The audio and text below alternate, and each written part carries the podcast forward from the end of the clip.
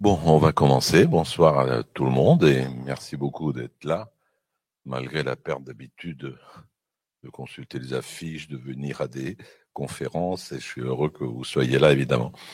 Alors ce soir, on va aborder un thème euh, qui nous a presque été imposé par euh, une actualité dramatique, euh, dans la mesure où c'est au nom de l'expression d'une liberté la liberté d'expression, justement, euh, que des hommes et des femmes euh, non seulement ont risqué leur vie, mais l'ont perdue. Euh, par conséquent, c'est un thème brûlant. Et sans doute aujourd'hui, la liberté d'expression, mes invités vont évidemment en parler, a pris un peu de, de plomb dans l'aile. On est davantage sur la retenue on évite aujourd'hui d'exprimer totalement. Et en même temps, il y a une, comment dirais-je, une fluorescence, une de la liberté d'expression, puisque tout le monde aujourd'hui s'exprime, s'exprime euh, où il veut sur les réseaux sociaux. À la moindre occasion, euh, il manifeste son avis, il dit ce que lui ou ce que elle pense. Donc d'un côté, il y a la difficulté de maintenir une, liberté d'expression, notamment lorsqu'elle s'adresse à la religion. Euh, on a oublié peut-être que dans la littérature philosophique, on peut partir de Lucrèce euh, jusqu'à Marx, en passant par Dolbach ou euh, d'autres philosophes comme d'autres penseurs comme Freud, par exemple, qui ont fait une critique radicale de la religion. Et aujourd'hui, elle est évidemment plus difficile à maintenir. Et en même temps qu'il y a cette difficulté, il y a une facilité, ce qui est quand même étrange. Euh, de l'autre côté, nous avons euh, adjoint l'humour. Est-ce qu'on peut effectivement s'exprimer euh, de façon humoristique contre toute puissance que ce soit, contre contre Dieu, contre un homme de pouvoir, contre une situation, contre une autorité, contre une dictature, et ainsi de suite. Et là aussi, on voit que l'humour qui euh, définit de façon, euh, comment dirais-je, telle que euh, Jean Kelevitch ou Bergson le définissent, par exemple, qui paraît être quelque chose de tellement difficile à cerner, de tellement fuyant, de tellement évanescent, c'est lui aussi transformé. L'humour pauvre, humble, a donné à glisser vers l'ironie, qui elle n'est pas humble, mais qui est humiliante. Il y a la même racine, mais c'est pas le même sens. Et euh, l'humour, dès qu'on tente effectivement de le de le transformer ou de le capter, ben, immédiatement disparaît. Un peu comme euh, le charmant devient charmeur, quoi, en gros. Et euh, c'est ainsi que le l'humour est difficile. Je crois que je ne me rappelle plus quel écrivain sans doute un écrivain britannique, je vais dire ça, ça fait plus sérieux que si je disais un, chansonnier napolitain, a dit euh, bah, il est très difficile effectivement d'analyser l'humour. C'est un peu comme si on voulait euh, faire l'autopsie d'une euh, d'une grenouille. ça n'intéresse personne et en plus la grenouille elle meurt.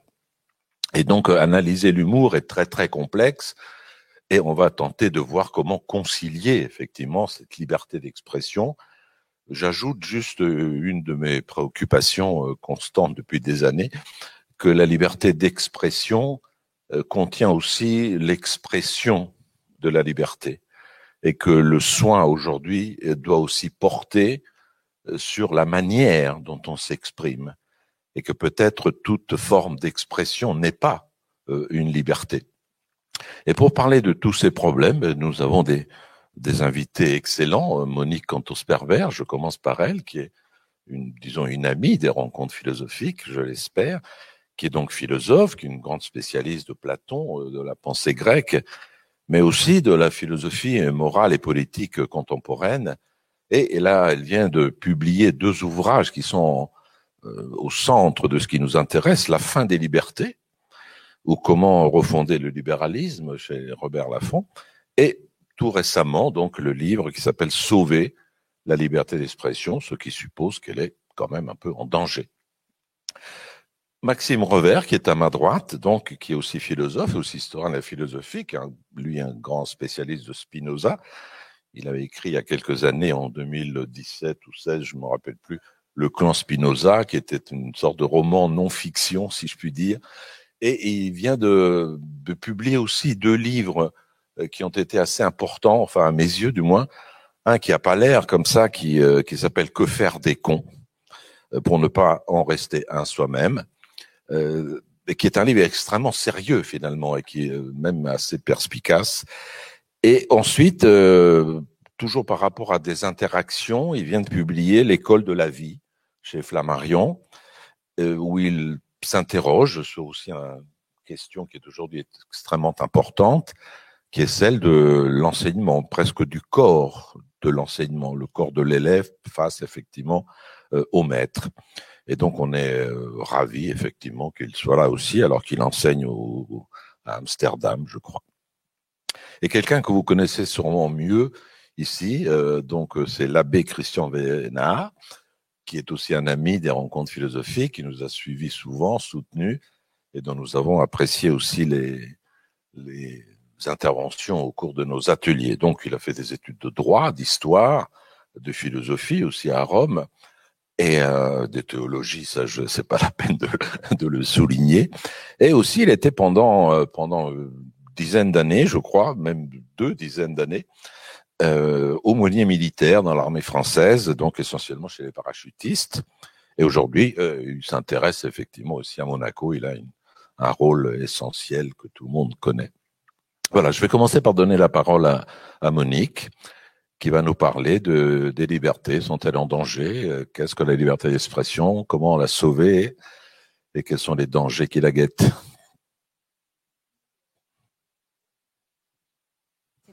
Si chaleureux. Merci à tous pour votre présence. C'est un grand plaisir pour moi euh, d'être de nouveau euh, sur cette scène, si je puis dire, deux ans après ma dernière venue ici et pouvoir euh, amorcer une discussion, alors qui portera pour ce qui me concerne essentiellement sur la liberté d'expression, même si évidemment j'évoquerai la question plus générale des libertés. Euh, Robert euh, Maggiore a, très gentiment évoqué le livre que je viens de publier. Je voudrais, si vous me permettez, vous montrer la couverture parce que d'une certaine manière, elle dit tout. Vous voyez cette image, ce bas de visage, ce sourire serein et ce cadenas posé euh, sur les lèvres. C'était euh, euh, inspiré par une couverture de la revue euh, The Economist, euh, qui est mm, un numéro d'il y a six ou sept ans, qui m'avait beaucoup impressionné. C'était le moment où je commençais à réfléchir à cette question, et je l'ai un petit peu euh, arrangé, recadré, dégenré en quelque sorte, même si ça reste assez masculin, mais ça l'était encore davantage. Et afin de, de au fond, décrire toute ampleur du problème un cadenas sur la bouche, réduit au silence. Est-ce qu'on vous a fait taire? Est-ce que vous avez choisi de vous taire? Il n'y a aucune souffrance, aucun, aucun euh, signe de mutilation, c'est juste comme ça. Et d'une certaine façon, euh, cette image a, a, guidé ma réflexion sur la liberté d'expression. Il me semblait que la liberté d'expression était prise dans un étau euh, entre deux courants qui semble à première vue s'opposer, prise en otage entre deux tendances. La première tendance, qui est aujourd'hui très présente, c'est la revendication d'une parole libérée. On peut tout dire. Si vous feuilletez, euh, et même si vous regardez simplement les couvertures du Figaro Magazine, du Point, parfois même de l'Express, c'est un titre qui revient sans arrêt. On peut plus rien dire. Donc la revendication d'une parole libérée, qui est tout à fait bienvenue quand elle contribue à euh, donner voix aux, aux, opinions minoritaires, tout à fait bienvenue quand elle ouvre des débats et en effet qu'elle sort du consensus de ce qu'on appelle la bien-pensance ou l'opinion dominante, mais qui parfois aussi revendique la liberté d'expression pour excuser des propos qui sont à la limite du racisme et de l'antisémitisme sous prétexte que eh bien, c'est ce qu'on dit, c'est ce que les gens pensent et c'est ce qu'il faut euh, pouvoir exprimer. Ça, c'est la première tendance qui déjà euh, indique une forme de détournement ou d'instrumentalisation de la liberté d'expression. L'autre tendance, opposée, eh bien, c'est ce qu'on pourrait appeler euh, les nouvelles formes de censure propres à aujourd'hui. Vous avez sans doute tous lu ces récits sur des universitaires qui étaient interdits d'expression dans les universités, sur des statues comme celle qui a été exposée de l'article de l'artiste Simon, qui était des, des hommes nus se prenant en selfie. On a considéré que ce n'était pas du tout une chose qui pouvait être montrée. Vous vous rendez compte, en 2019. Donc, euh, on a demandé à l'artiste de mettre une sorte de monokini là, sur le sexe de ces statues, ce qui fait que leur, sexe a attiré l'attention beaucoup plus que ça n'aurait été le cas s'ils les avaient laissées telles quelles, d'autant qu'elles tenaient toutes euh, un, téléphone portable. Et, d'autres, euh, vous avez sans doute entendu parler de l'interdiction de la représentation de la pièce d'Échille à la Sorbonne à l'automne 2019 parce que euh, Philippe Brunet, le metteur en scène, pour évoquer le monde abyssinien, le monde, euh, le côté noir de la Grèce, avait maquillé euh, ses acteurs avec des, couleurs ocre foncé, presque rouge noir.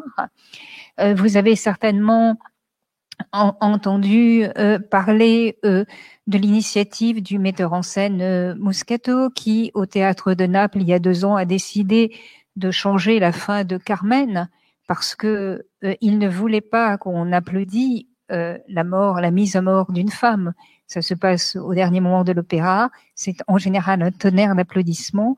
Ce euh, n'était, selon lui, plus possible. Donc, dans sa mise en scène, Carmen tuait Don José. Sans doute a-t-il oublié, oublié, de lire l'extraordinaire passage de Nietzsche dans Zarathustra où Nietzsche évoque la fin de Carmen en parlant de cette profusion de lumière, de sang et de noir, et cette revanche absolue de la puissance de la femme dans la mort même, parce que la fin de Carmen, c'est pas simplement la mort de Carmen, c'est toute autre chose qui sont portées par l'intrigue et qu'on ne peut pas euh, modifier euh, de cette, euh, comme Muscato l'a fait.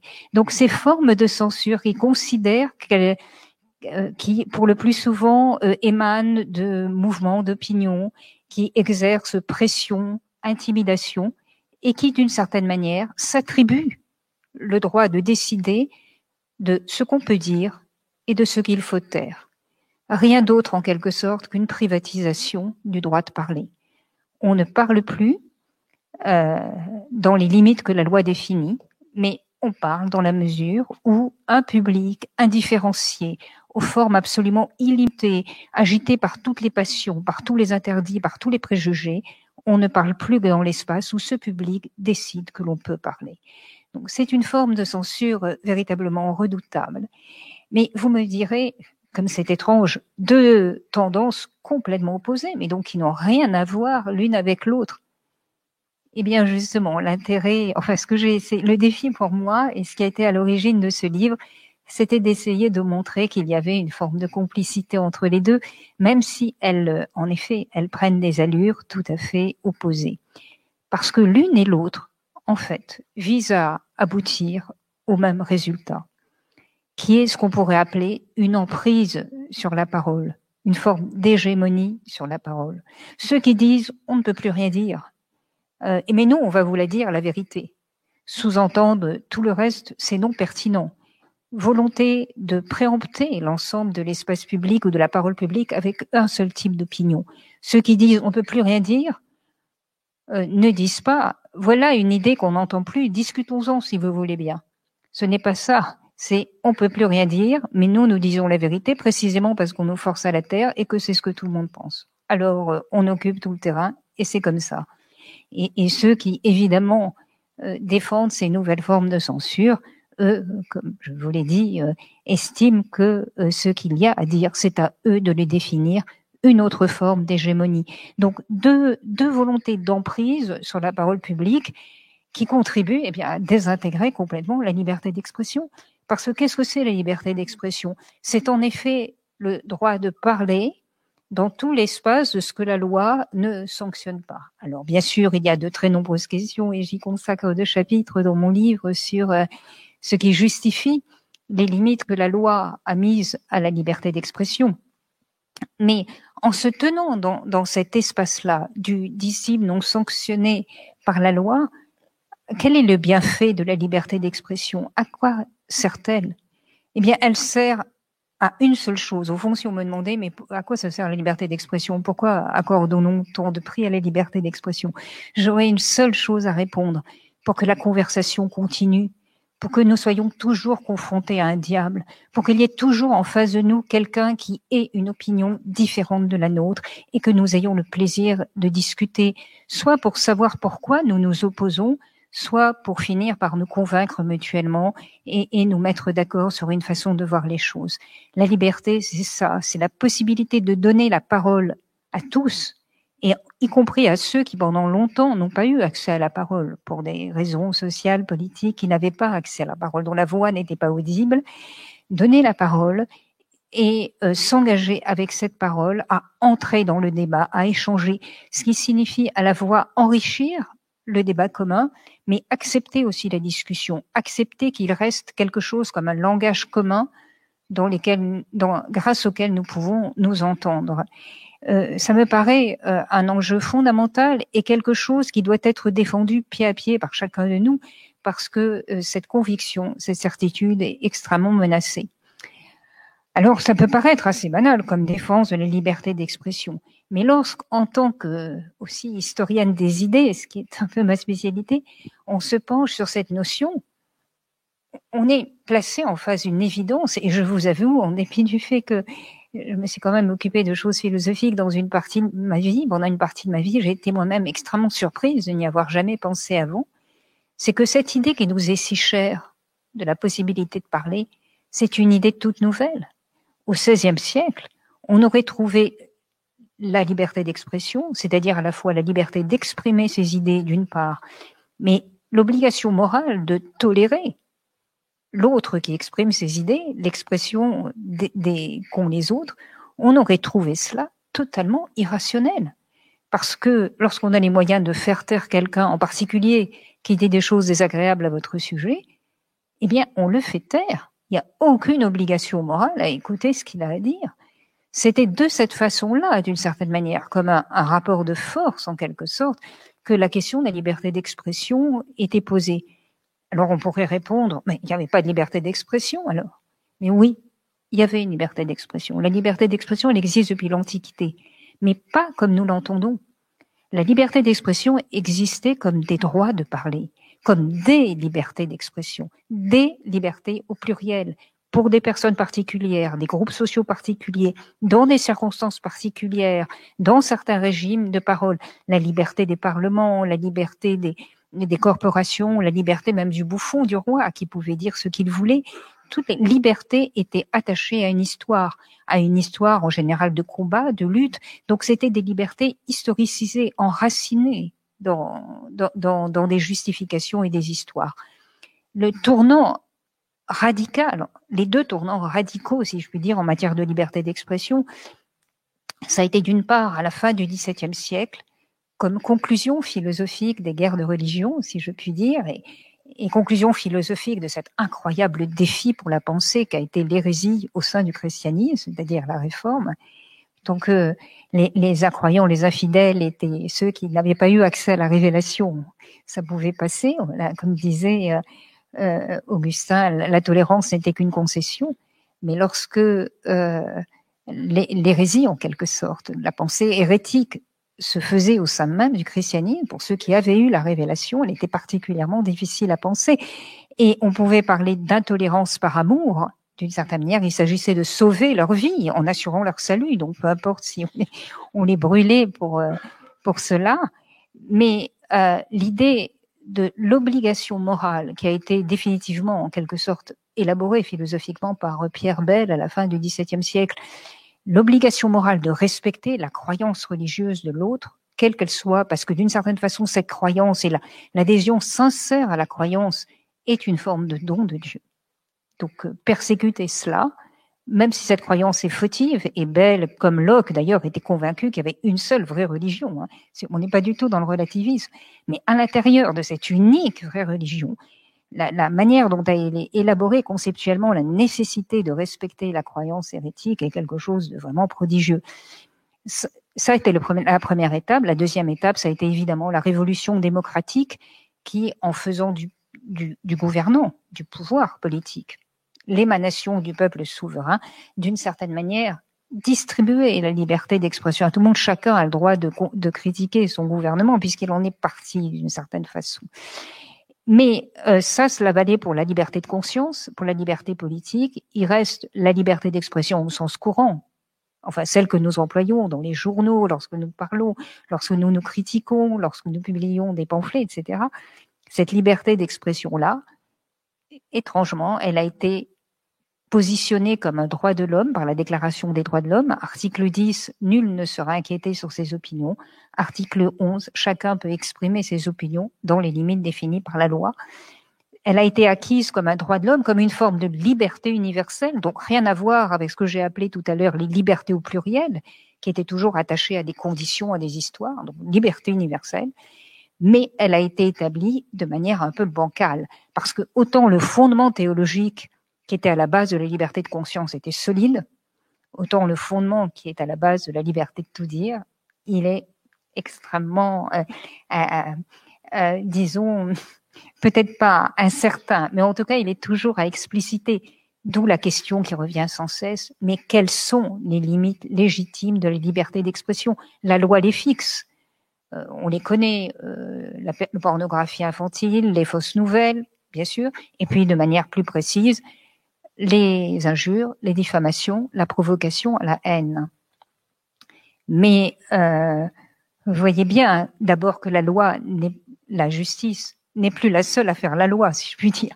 Les réseaux sociaux font la loi de manière nettement plus efficace que la justice, parce qu'ils répondent tout de suite. En justice, en France du moins, il faut un an et demi pour régler une affaire, pour qu'une affaire passe au tribunal. Les réseaux sociaux, eux, sont expéditifs la justice euh, demande à la personne incriminée de s'expliquer, de donner ses raisons. Les réseaux sociaux règlent tout de suite l'affaire. On ne veut surtout pas entendre la justification, la défense de celui qu'on attaque. Donc euh, c'est une justice forfaitaire, enfin une justice si je puis dire, en tout cas c'est une loi qui s'applique de manière forfaitaire, préventive, et, et, et la justice, lorsqu'elle intervient un an et demi après, elle peut réparer les torts qui ont été faits à une personne injuriée ou diffamée, mais elle ne, redonnerait, elle ne redonnera jamais la parole à celui qu'on a fait taire. Donc d'une certaine façon, la justice ne peut pas suffire et de toute façon, elle est totalement débordée aujourd'hui par cette espèce de, de, de, de, loi immanente qui veut euh, imposer ses règles à tout le monde. Donc euh, euh, cette question euh, des limites de la liberté d'expression est plus que jamais ouverte.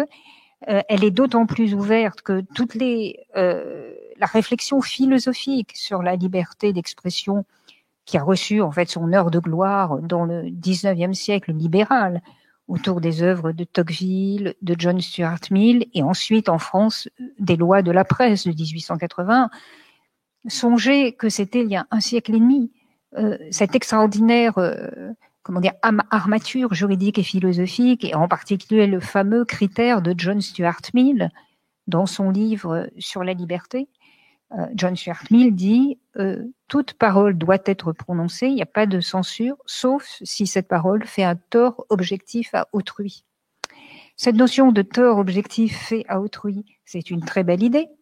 Vous publiez, dit Mill, un article qui euh, appelle à la disparition des négociants en grains. Bon, on est au milieu du 19e siècle. Hein à la disparition des négociants en grains, euh, vous les traitez de d'affameurs du peuple, d'assassins du peuple. Vous publiez ça dans un journal, on ne peut pas vous le reprocher, vous donnez votre opinion. En revanche, vous prenez cet article et vous le placardez sur la porte de la maison d'un négociant en grains devant une foule affamée prête à en découdre, vous le condamnez à mort. Donc l'expression est là une menace de mort. Et ça, c'est une chose inadmissible aux yeux de mille. Donc toute opinion peut être tolérée, sauf lorsqu'elle est la cause directe d'un tort objectif à autrui. Mais à cette époque-là, ceux qui avaient accès à la parole publique étaient très peu nombreux. Tous étaient des personnes éduquées. Quelle que soit la diversité de leur point de vue, athée, pas athée, marxiste, pas marxiste, ils partageaient tous les mêmes codes de langage. Et l'idée d'un langage commun ne faisait pas le moindre doute. Il n'était pas question de revendication, de reconnaissance d'identité, de genre. Il n'était pas question de fragmentation et d'incommunicabilité. Euh, Et d'une certaine façon, euh, aujourd'hui, il n'en est pas du tout de même. La parole est distribuée à tout le monde, pas à pas un petit nombre, comme euh, Robert l'a admirablement rappelé. Euh, les questions euh, de reconnaissance, de légitimité du droit de parler sont omniprésentes. Euh, certains même doutent de l'existence d'un langage commun. D'autres voudraient que ce langage porte la marque de leurs idées. On nous demande ainsi systématiquement de genrer, comme on dit aujourd'hui, la langue dont, que nous parlons, de supprimer certains mots, de, de paraphraser certaines expressions. Bref, certains voudraient que la langue, au fond, reflète leurs valeurs et pas nécessairement les, valeurs des autres.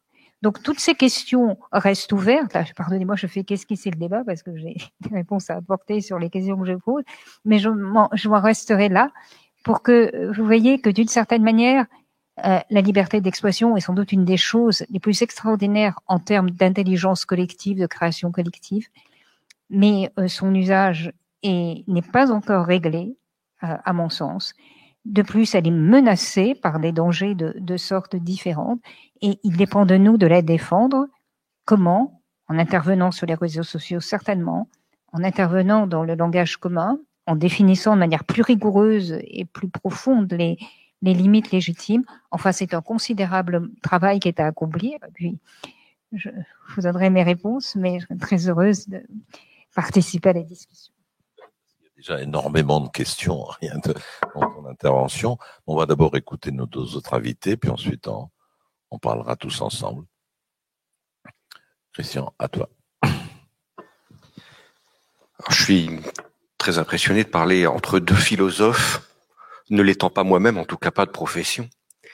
Et le moins que l'on puisse dire, je pense, c'est dans l'opinion publique, euh, l'humour, la religion et la liberté d'expression ne font pas très bon ménage. Euh, c'est dire ce soir, j'ai un peu l'impression, même si je ne porte pas l'habit dominicain, d'endosser un peu les oripeaux de Torquemada euh, en étant religieux, prêtre ici. Pourtant, je vous assure, en tant que prêtre, je n'ai rien contre l'humour mes amis pourront en témoigner. Et par ailleurs, la liberté d'expression me semble, comme pour chacun euh, d'entre nous, un des biens les plus précieux que nous puissions posséder et que l'on puisse nous retirer. Alors nous comprenons bien à quel point euh, la question de l'humour et de leur religion s'est posée à nous tous ces dernières années d'une manière euh, très différente, avec les crises, voire les horreurs engendrées après l'apparition des fameuses caricatures de Mahomet. Alors, n'étant pas musulman, vous vous en étiez rendu compte, je ne vais pas m'engager sur la réponse que l'islam pourrait apporter à une telle question. En tant que catholique, je peux témoigner néanmoins euh, que ces crispations et ces violences issues de l'apparition de ces caricatures ne peuvent qu'interroger et inviter à la réflexion. Alors avant d'aller plus loin, il est sans doute bon de noter la différence qu'il peut y avoir entre le rire et l'humour. Euh, la Bible est traversé d'humour, pas forcément de rire. Il y a beaucoup d'exemples, notamment de jeux de mots dans la langue hébraïque ou grecque euh, dans la Bible. Les auteurs spirituels chrétiens, les saints, ont souvent fait preuve de beaucoup d'humour. Faut-il rappeler, euh, tel que euh, il nous est rappelé le martyr de Saint Laurent, qui, étant mis sur une grille à chauffer sur le feu, s'écrit, nous dit le narrateur au bout d'un moment, c'est bon, c'est assez cuit de ce côté-là, retournez-moi. Donc il y a de l'humour. En revanche, euh, nous notons bien, et nous le savons, que jusqu'à une période récente, le rire était mal vu, pas seulement dans la religion, mais aussi, je crois, euh, d'une manière générale, dans la bonne société. Euh, il y a eu des, pas mal de, monographies qui ont été faites là-dessus. Nous connaissons les origines de ça, l'hygiène dentaire, et ses conséquences souvent désastreuses autrefois, avait développé dans les sociétés occidentales une certaine interdiction de montrer ses dents, d'ouvrir la bouche, donc de rire. Et certaines interdictions esthétiques, ben, il en a découlé une certaine aversion pour le rire, et la plupart du temps dans l'iconographie, dans la littérature en général, euh, le rire est euh, lié au personnage histrionique ou vulgaire. Et la religion, euh, en tout cas je parle de la religion chrétienne, évidemment, qui vit avec son temps, bah, a été très influencée par cela. Alors, c'est sûr que euh, dans cette question du rire, de l'humour, de la liberté d'expression, dans la sphère du religieux, euh, pose toujours une question parce qu'elle se heurte, en tout cas au moins dans le christianisme, à un commandement majeur qui est le commandement de charité. L'amour de Dieu, l'amour du prochain. Le fait de savoir tenir sa langue, pour prendre un langage de la Sainte Écriture, de mettre une garde sur ses lèvres est considéré comme une vertu éminente. Saint Benoît en fait même un des éléments clés avec l'humilité pour la sainteté du moine. Et en effet, dans la tradition chrétienne, l'usage de la langue, surtout s'il s'agit de pointer les travers, les défauts d'autrui, euh, peut s'avérer extrêmement dangereux, voire mortel. Euh, repensons tout simplement à l'image prise par Jésus de la paille et de la poutre. Que vas-tu donc euh, retirer la paille de, l'œil de ton prochain alors que le tien est rempli d'une poutre Et bien sûr, quand il s'agit de parler de Dieu, de Jésus, le chrétien est d'abord invité à un discours d'amour qui, s'il n'interdit pas toute forme d'humour, est toujours limité au risque du sacrilège par la révérence et l'adoration due à la divinité.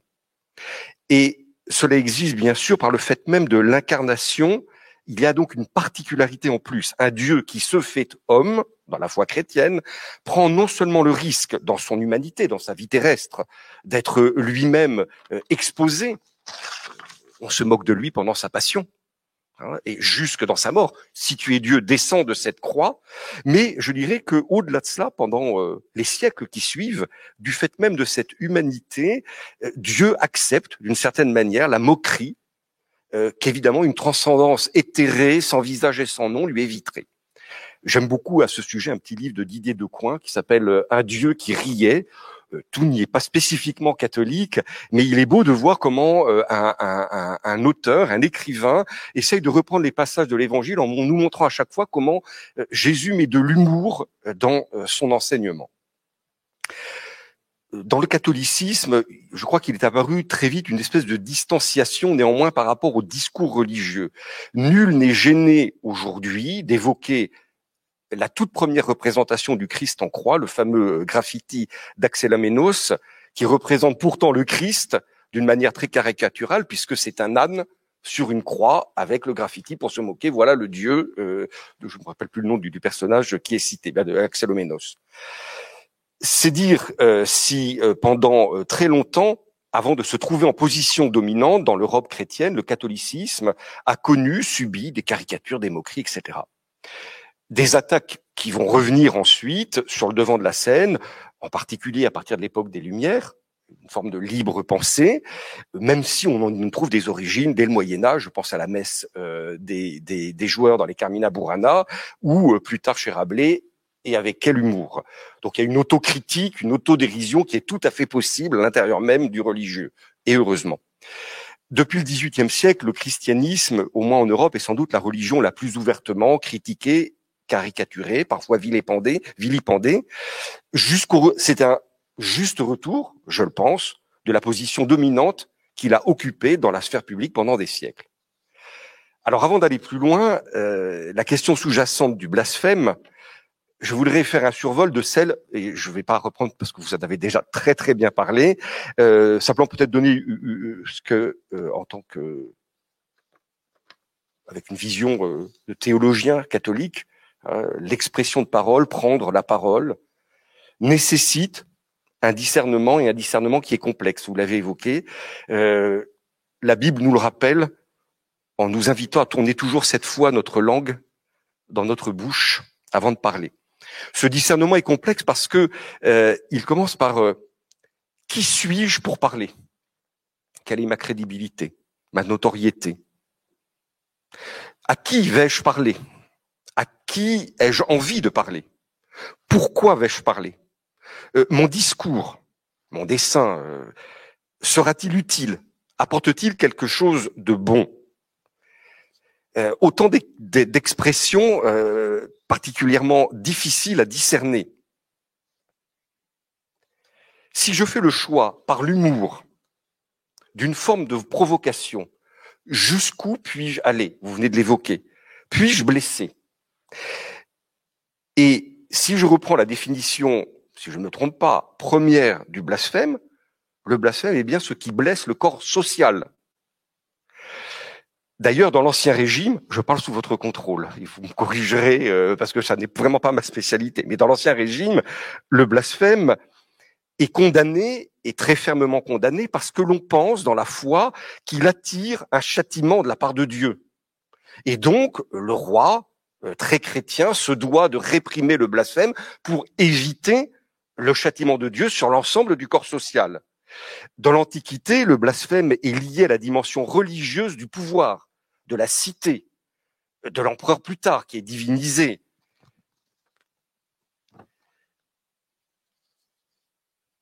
La liberté d'expression, d'une certaine manière, n'a en soi aucune limite, en soi. Elle n'en a que finalement dans cette finalité discernée. C'est normalement à l'individu qu'il revient par lui-même, dans un monde idéal, de se fixer des règles en fonction de ce discernement. Or, nous constatons que la société pose, vous l'avez évoqué aussi, des limites à la liberté d'expression par le droit, parce qu'il estime, c'est en tout cas euh, ce que je crois avoir euh, discerné, qu'il y a des éléments sacrés. Sacrés non pas dans le sens strictement religieux, mais dans le sens des éléments auxquels on ne doit pas toucher, parce que ces éléments constituent la société ils permettent un vivre ensemble, comme on dit aujourd'hui. Euh, ces éléments, je me suis amusé à, regarder un petit peu euh, pour nous ici à Monaco. Est-ce que le droit pénal condamne le blasphème? Il n'y a aucune mention du blasphème dans le droit pénal monégasque, alors que nous avons ici le statut pour le catholicisme de religion d'État. Aucune mention. En revanche, j'ai trouvé un article qui condamne les outrages qui serait faite au prince. Élément constitutif de notre vivre ensemble ici à Monaco. Dans la loi française, il me semble discerner un peu la même chose dans ces empêchements de parole qui nous sont donnés. Ce que je trouve le plus intéressant, au-delà de la critique qu'on peut éventuellement émettre, pourquoi est-ce que c'est bien, est-ce que c'est pas bien, c'est de voir l'évolution, et je ne prendrai que quelques exemples, tous liés à la question de la Shoah. Est-ce qu'aujourd'hui, un humoriste pourrait reprendre le fameux sketch de Desproges sur le juif? La réponse est évidemment non. Pourrait-on aujourd'hui filmer, c'est intéressant s'il y a du débat, pourrait-on euh, filmer à nouveau un film comme La vie est belle? Quand on voit déjà les débats au moment où le film est sorti, est-ce qu'on peut faire une œuvre poétique avec des éléments d'humour pour parler d'un tel sujet? Globalement, est-ce que Rabbi Jacob pourrait être encore tourné aujourd'hui? On sent qu'il y a des éléments, à juste titre, qui nous blessent, qui blessent le corps social. Et c'est ce qui m'intéresse, c'est que ces éléments ne sont pas forcément, ne sont plus forcément religieux. Ils touchent à une autre dimension du sacré, de ce que nous estimons sacré. Cela pose la question de qu'estimons-nous donc de sacré qui mérite que nous réfrénions notre socialement tous ensemble notre liberté d'expression. Je voudrais terminer rapidement ces, quelques éléments que je fais vraiment que, que survoler en pensant que l'Église aujourd'hui a souvent un discours qui est disruptif par rapport à la pensée dominante et en particulier dans des domaines aussi sensibles que les domaines euh, bioéthiques, de l'éthique, ou d'une manière plus générale, tout ce qui touche un peu à l'anthropologie, l'Église portant un discours anthropologique extrêmement classique, euh, hérité de la pensée grecque euh, essentiellement. Et donc, je trouve ça intéressant de voir qu'aujourd'hui, l'Église, qui pendant très longtemps a été conçue comme une force d'oppression, à juste titre ou pas, et sans doute à juste titre à certains points de vue, et sans doute de manière exagérée par l'historiographie euh, du 19e siècle et du début du 20e siècle.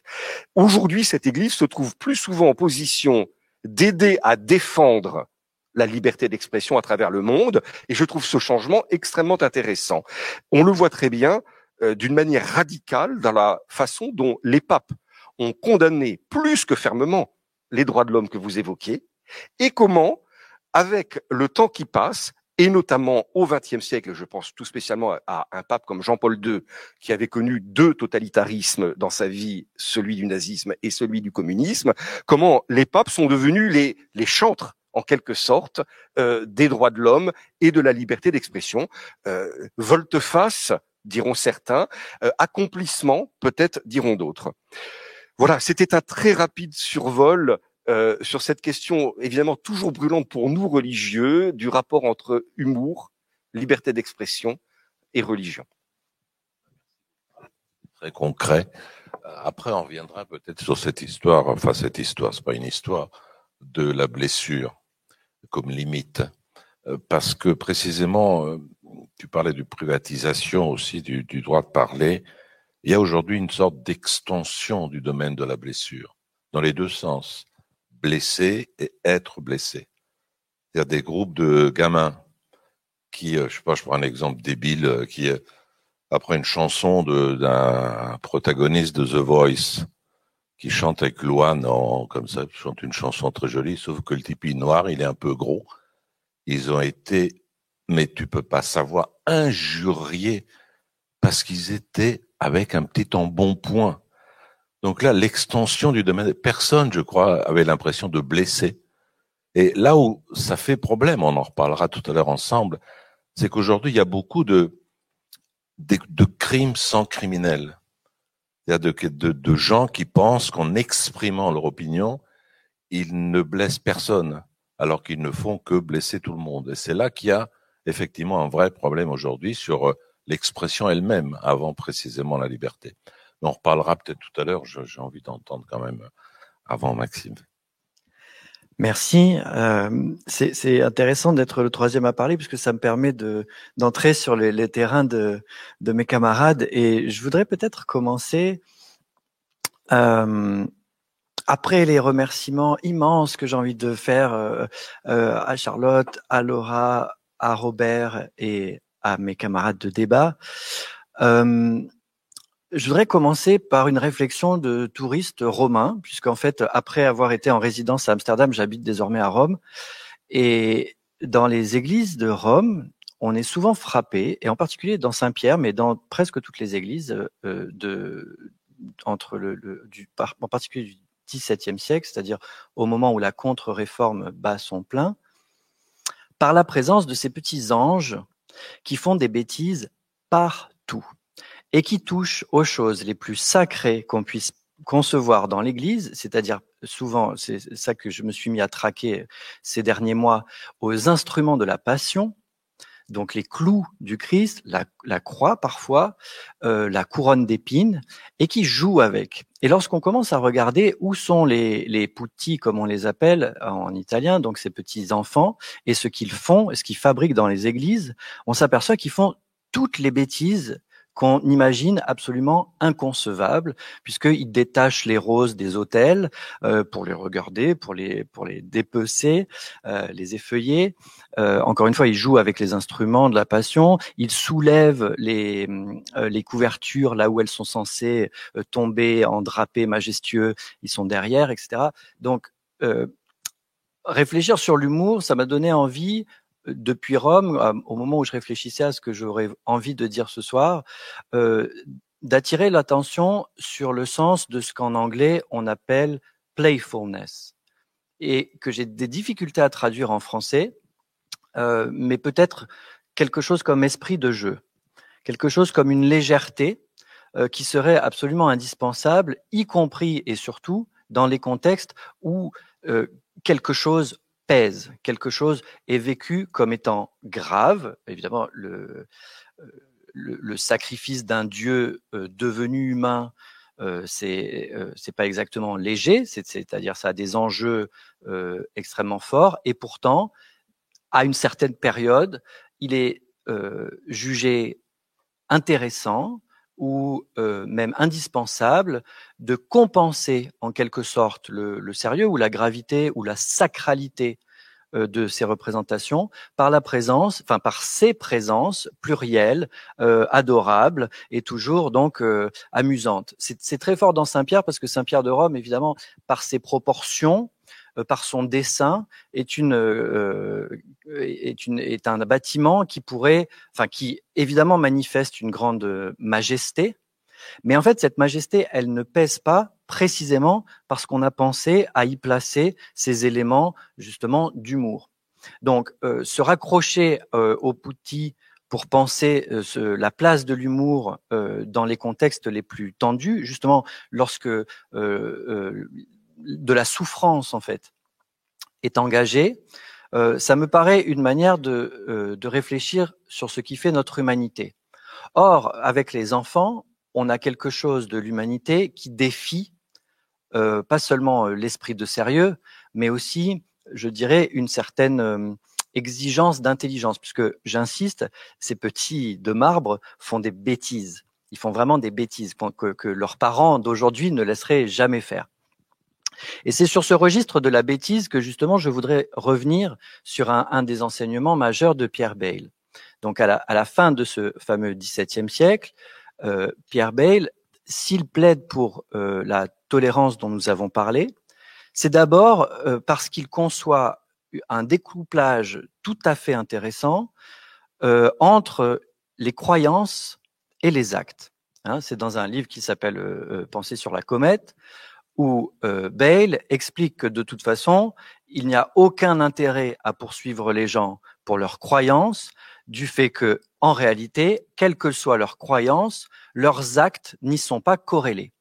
Et donc, il y a plusieurs chapitres des Pensées sur la comète qui sont consacrés à démontrer pourquoi, en fait, euh, les, les, les, croyances ne déterminent pas de manière mécanique des comportements.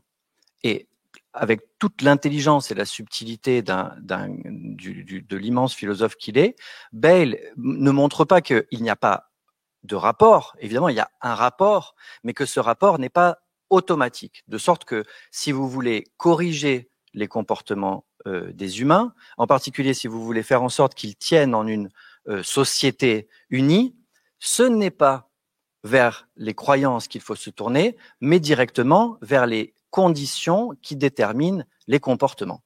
Donc c'est très intéressant puisque son idée est de dire, euh, au fond, non pas laisser les idées de côté, mais plutôt laisser les idées en roue libre précisément parce que ce qui se joue euh, dans la société, euh, c'est du concret, c'est-à-dire euh, ce sont des comportements et les effets de ces comportements, pas les idées et les effets des idées qui, eux, se perdent, peuvent être frustrés, comme on dit, ou noyés, ou au contraire se déployer. On en a eu un exemple tout à l'heure pris de John Stuart Mill. Donc, au fond, dans la question de la liberté d'expression et de son articulation avec l'humour, on aurait le moyen de d'ouvrir en quelque sorte un champ absolument euh, euh, libre ou euh, je dirais indifférent, c'est-à-dire qui est découplé de la gravité des actes dans la mesure où les actes mêmes sont reconnus comme le seul espace où réellement il, convient de légiférer, de, je dirais, de, faire preuve de sérieux. D'ailleurs, j'insiste, les poutis dont je parlais tout à l'heure ne sont pas exactement des enfants, ce sont des sculptures. Ce n'est pas exactement pareil. Ça veut dire que, en effet, peut-être que euh, les, reliques euh, dans ces mêmes églises, on n'aurait pas laissé les enfants jouer avec. En revanche, représenter cette playfulness, cet esprit de jeu, c'est justement le moyen de dire attention, les, actes, euh, les actes comptent, mais il y a un espace de pensée qu'il est indispensable de laisser, euh, je dirais, à volo. Et euh, alors, ce qui est assez fascinant, c'est que quand on regarde euh, les, les, les, pères ou les grands-pères, en tout cas les, les, philosophes fondateurs de la liberté d'expression euh, telle qu'elle s'est constituée à l'époque moderne, on s'aperçoit que l'idée de penser, enfin la possibilité de penser n'importe quoi, est absolument fondamental. Chez Spinoza, par exemple, dans le traité théologico-politique, si Spinoza défend la liberté de philosopher, il le fait avec des moyens tout à fait étonnants, puisqu'en fait, son idée, c'est que quelle que soit l'idée que chacun se fait de Dieu, cela n'a aucune espèce, d'ailleurs de chacun d'entre nous, dit le texte. Ça veut dire qu'il inclut même les philosophes et il, s'inclut même lui-même. Quelle que soit l'idée que chacun de nous se fait de Dieu, cela n'a aucune espèce d'importance en ce qui concerne la foi, puisque la foi, Spinoza la déplace en fait d'un espace de croyance, d'adhésion intellectuelle, pour la placer dans une pratique qu'il résume à deux termes, amour et charité.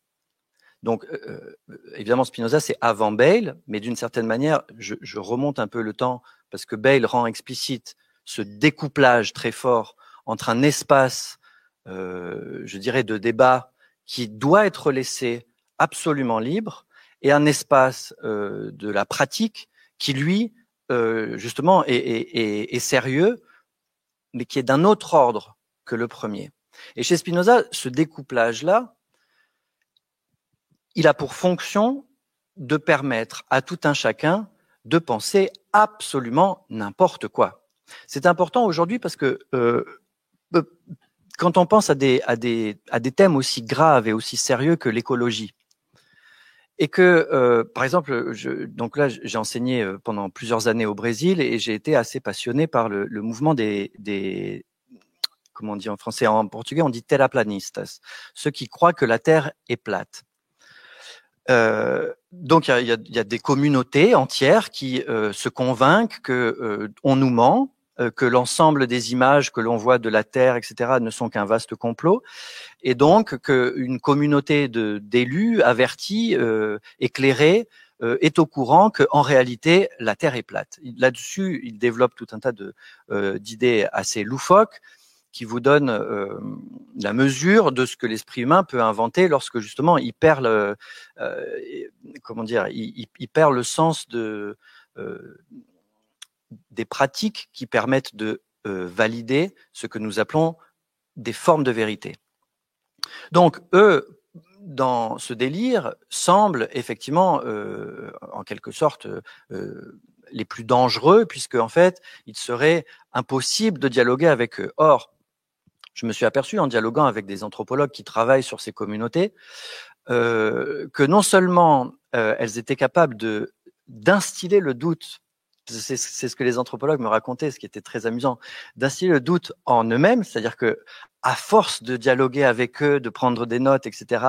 Euh, mon amie Isabella en particulier rentrait chez elle et se disait mais au fait quels sont exactement les critères qui fondent ma propre certitude? Et donc là, il y a, quelque chose de très fort, c'est-à-dire que leur exploration délirante, bien sûr, lui a permis à elle de revenir interroger des certitudes qui peut-être étaient insuffisamment fondées, ou en, tout cas l'ont amené à reprendre conscience de ce qui peut et doit fonder de la certitude. Euh, donc, il me semble que les, les, les poutis fonctionnent de la même manière, c'est-à-dire qu'ils fonctionnent comme des sortes de, euh, de bouées exploratoires qui sont lancées dans ce qu'il est possible de faire, dans ce qu'il serait peut-être inacceptable de faire, mais que l'on peut se représenter, non pas pour, euh, pour y aller et le faire pour de vrai, mais plutôt pour, pour, pour assouplir une certaine posture précisément face à la vie, au concret, au, au, au comportement. Et il me semble que euh, il faut toujours se rappeler que euh, dans, dans l'expression, il y a quelque chose d'exploratoire. C'est-à-dire que euh, parler pour dire ce qu'on pense ou ce en quoi on croit ou euh, partager ses propres convictions, c'est bien sûr intéressant dans la mesure où c'est l'occasion de, de se connaître les uns les autres, de découvrir l'autre et ainsi de suite.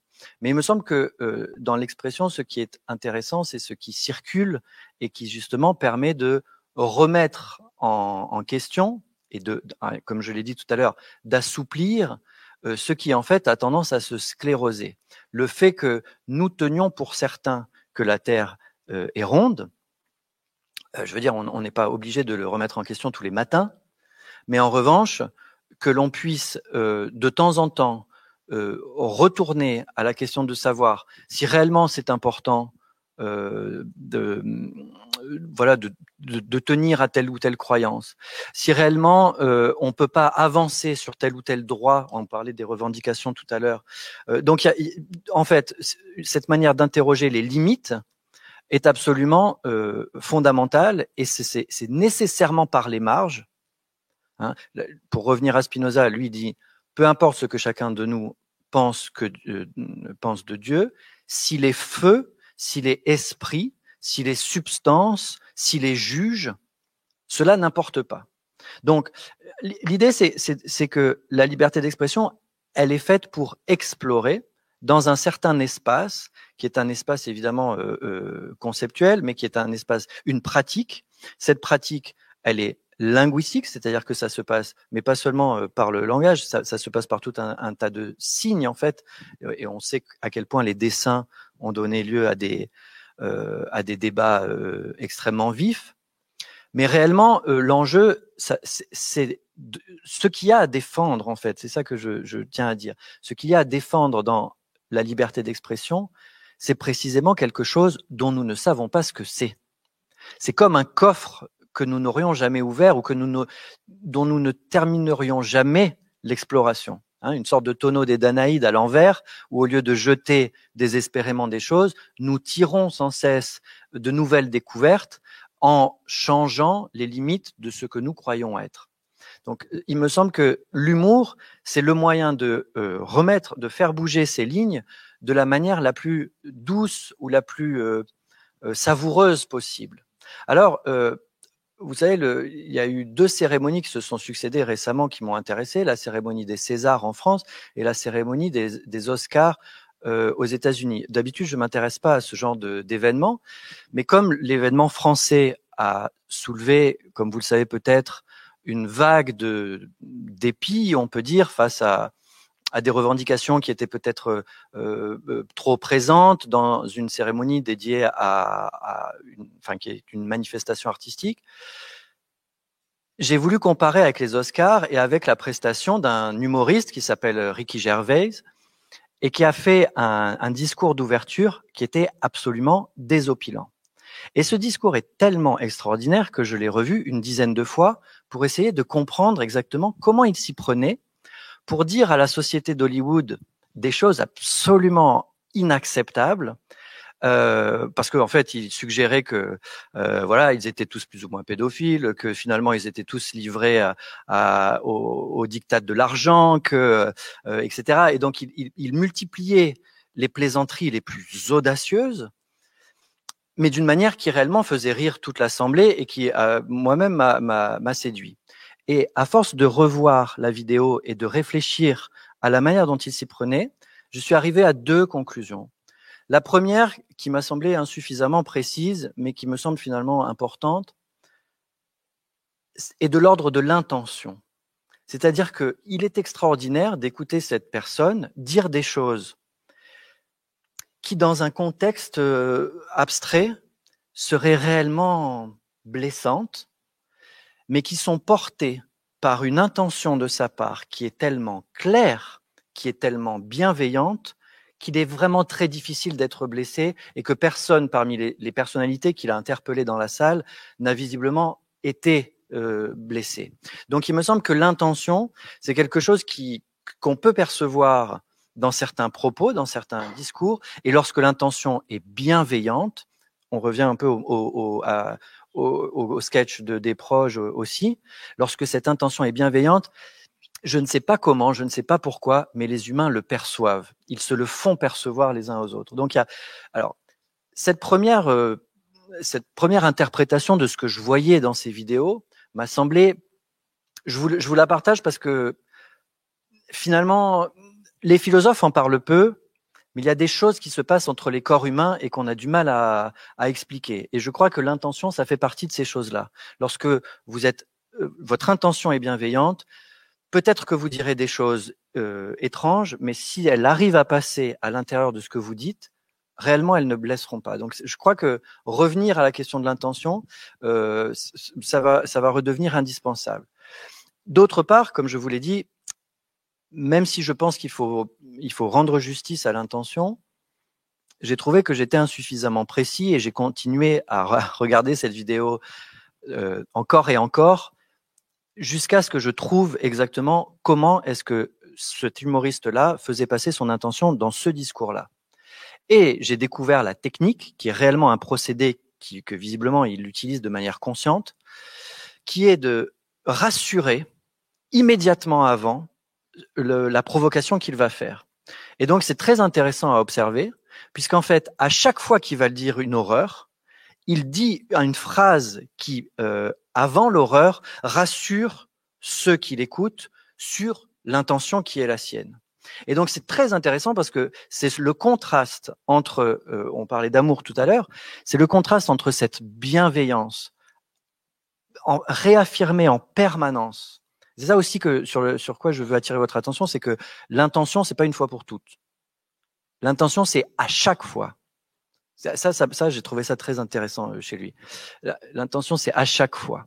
Et à chaque fois qu'il allait dire une horreur, à chaque fois il rassurait soit la personne qui était interpellée, soit l'ensemble du, du, public, soit, et c'est aussi intéressant, lui-même, en disant, parce que c'est un peu là, c'était récurrent dans son propos, de toute façon, je m'en fiche, c'est la dernière fois que je présente ce, cette cérémonie, donc euh, je peux dire n'importe quoi. Et ce, ce, cette, cette, désinvolture, c'est ce par quoi donc je, je, fais la boucle avec mon histoire de playfulness, c'est-à-dire avec avec une certaine légèreté que l'on a dans l'exploration, sur laquelle j'ai voulu lourdement insister, mais une exploration qui est, euh, qui est un engagement où le soi lui-même est mis en quelque sorte en danger ou en suspens. C'est-à-dire c'est pas grave, c'est pas grave si ça rate, c'est pas grave si euh, euh, s'il faudra faire demi-tour. Euh, L'important en fait, c'est justement de laisser l'intention faire pour que justement dans l'échange quelque chose puisse naître qui est de l'ordre du commun ou en tout cas du partage. Voilà. Donc ce partage-là, c'est celui qu'on on, on fait ici, justement en, cherchant ensemble des, des pistes euh, pour penser ces choses-là. C'est ce qu'on a fait aussi euh, euh, pour certains d'entre nous dans, dans, les classes où nous sommes intervenus. Et il me semble que euh, le, les terrains de partage où la liberté d'expression peut être pratiquée euh, et explorée, justement, gagnent à être multipliés. Donc, euh, euh, pour ça, je crois que les rencontres philosophiques de Monaco font un travail que, euh, qui me tient à cœur, que je crois important. Et euh, pourquoi je vous remercie aussi d'être venu participer à ce débat, parce que c'est justement en sortant, en multipliant ce que nous appelions tout à l'heure avec Monique les, euh, libertés d'expression, c'est-à-dire les lieux où il est possible de dire euh, tout et n'importe quoi de manière exploratoire. Euh, euh, c'est de cette manière-là justement qu'on retrouvera le sens de euh, la légèreté et donc d'une liberté qui n'est pas une liberté sans cesse au risque de la blessure, mais plutôt dans l'exploration de, ce, ses intentions. Voilà, c'est ça que je voulais, mettre en débat. Bah écoutez, merci beaucoup parce que vous avez dit énormément de choses très intéressantes. On va en parler sûrement avec la salle.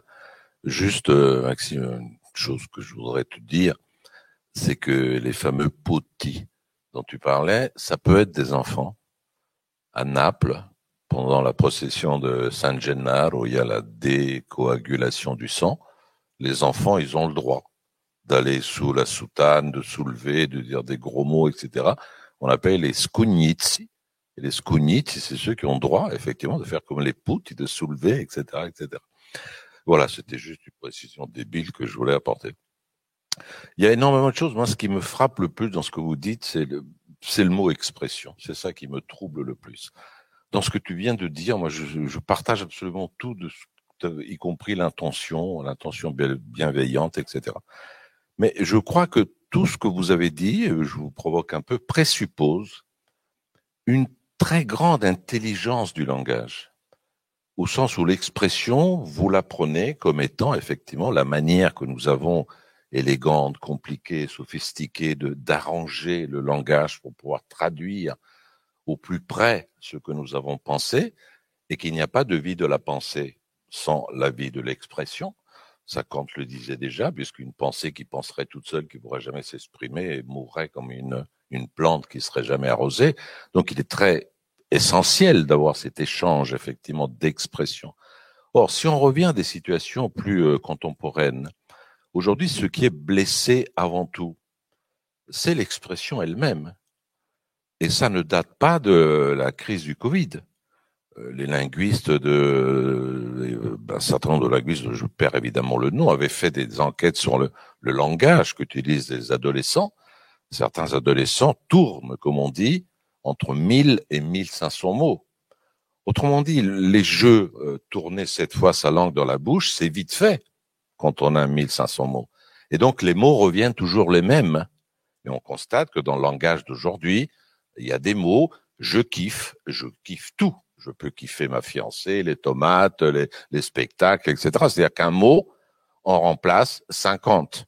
Or, dans la faculté que nous avons d'échanger nos pensées, cela présuppose précisément cette difficulté du langage, cette sophistication du langage, qui fait aussi euh, la caractéristique de l'humour.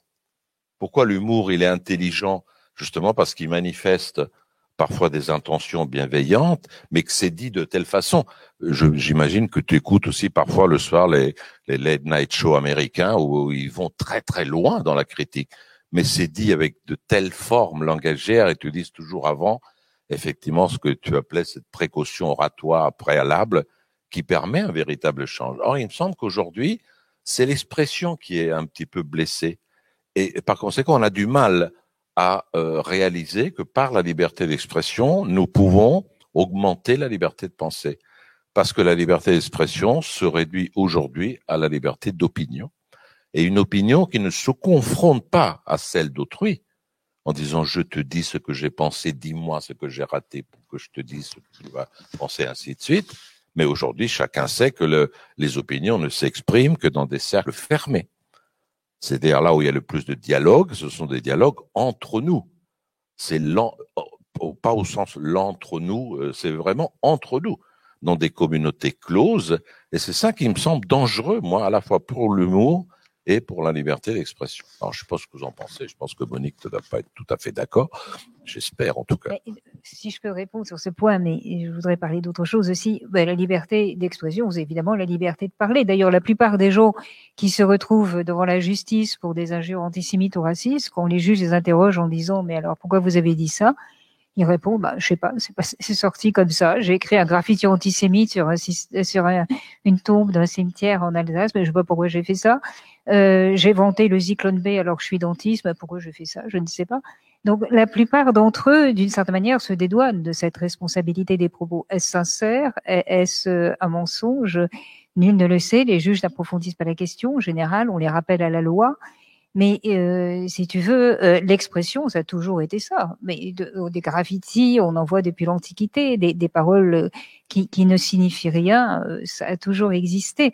Alors il est vrai que maintenant, dans la mesure où tout le monde peut donner à son propos une audience universelle immédiate, évidemment, on n'entend plus que ça, ça. Mais ça a toujours, au fond, été l'usage dominant de la parole. On parle pour ça. Mais je voudrais euh, quand même revenir sur deux points parce que euh, c'est très important ce qu'a dit euh, Maxime sur la, la distinction entre les, opinions et les actes. D'ailleurs, je vous rappellerai que c'est la raison pour laquelle euh, Bell a reconnu euh, le bénéfice de la tolérance aux catholiques et aux athées. Parce que euh, Locke ne les avait pas reconnus. Locke disait les catholiques ont, euh, euh la euh, ont leur conscience attachée à la ceinture du pape. ils prétendent avoir une opinion religieuse. En fait, c'est une prise de pouvoir politique qu'ils souhaitent, c'est-à-dire rétablir le pouvoir papal au-dessus des souverains. Et quant aux athées, euh, ne croyant pas en Dieu, franchement, ils ne peuvent avoir aucune espèce de moralité. Et, et Locke les avait exclus du bénéfice de la tolérance, ce que Bell ne fait pas précisément pour la raison qui a été rappelée, c'est-à-dire euh, je ne m'occupe que des, des actes. Et d'ailleurs, Bell dit, si je devais créer, si je devais chercher euh, un groupe d'hommes pour créer une cité complètement nouvelle sur une île déserte, ce sont des athées que j'irai chercher. Là au moins, je suis sûre que j'aurai la paix. Ils ne s'entretueront jamais pour des questions de religion. C'est assez extraordinaire, en effet, dans les pensées sur la comète, que, que cet euh, exemple. Et, et c'est assez bizarre parce que Locke a quand même été le premier à dire mais au fond, la question du salut et de la vie éternelle, ça ne fait pas partie du pacte civil. Donc chacun pense ce qu'il veut sur cette question. Il aurait dû aller plus loin, y compris les catholiques, y compris les athées. Mais non, euh, là, il, il s'arrête devant cette, cette étape.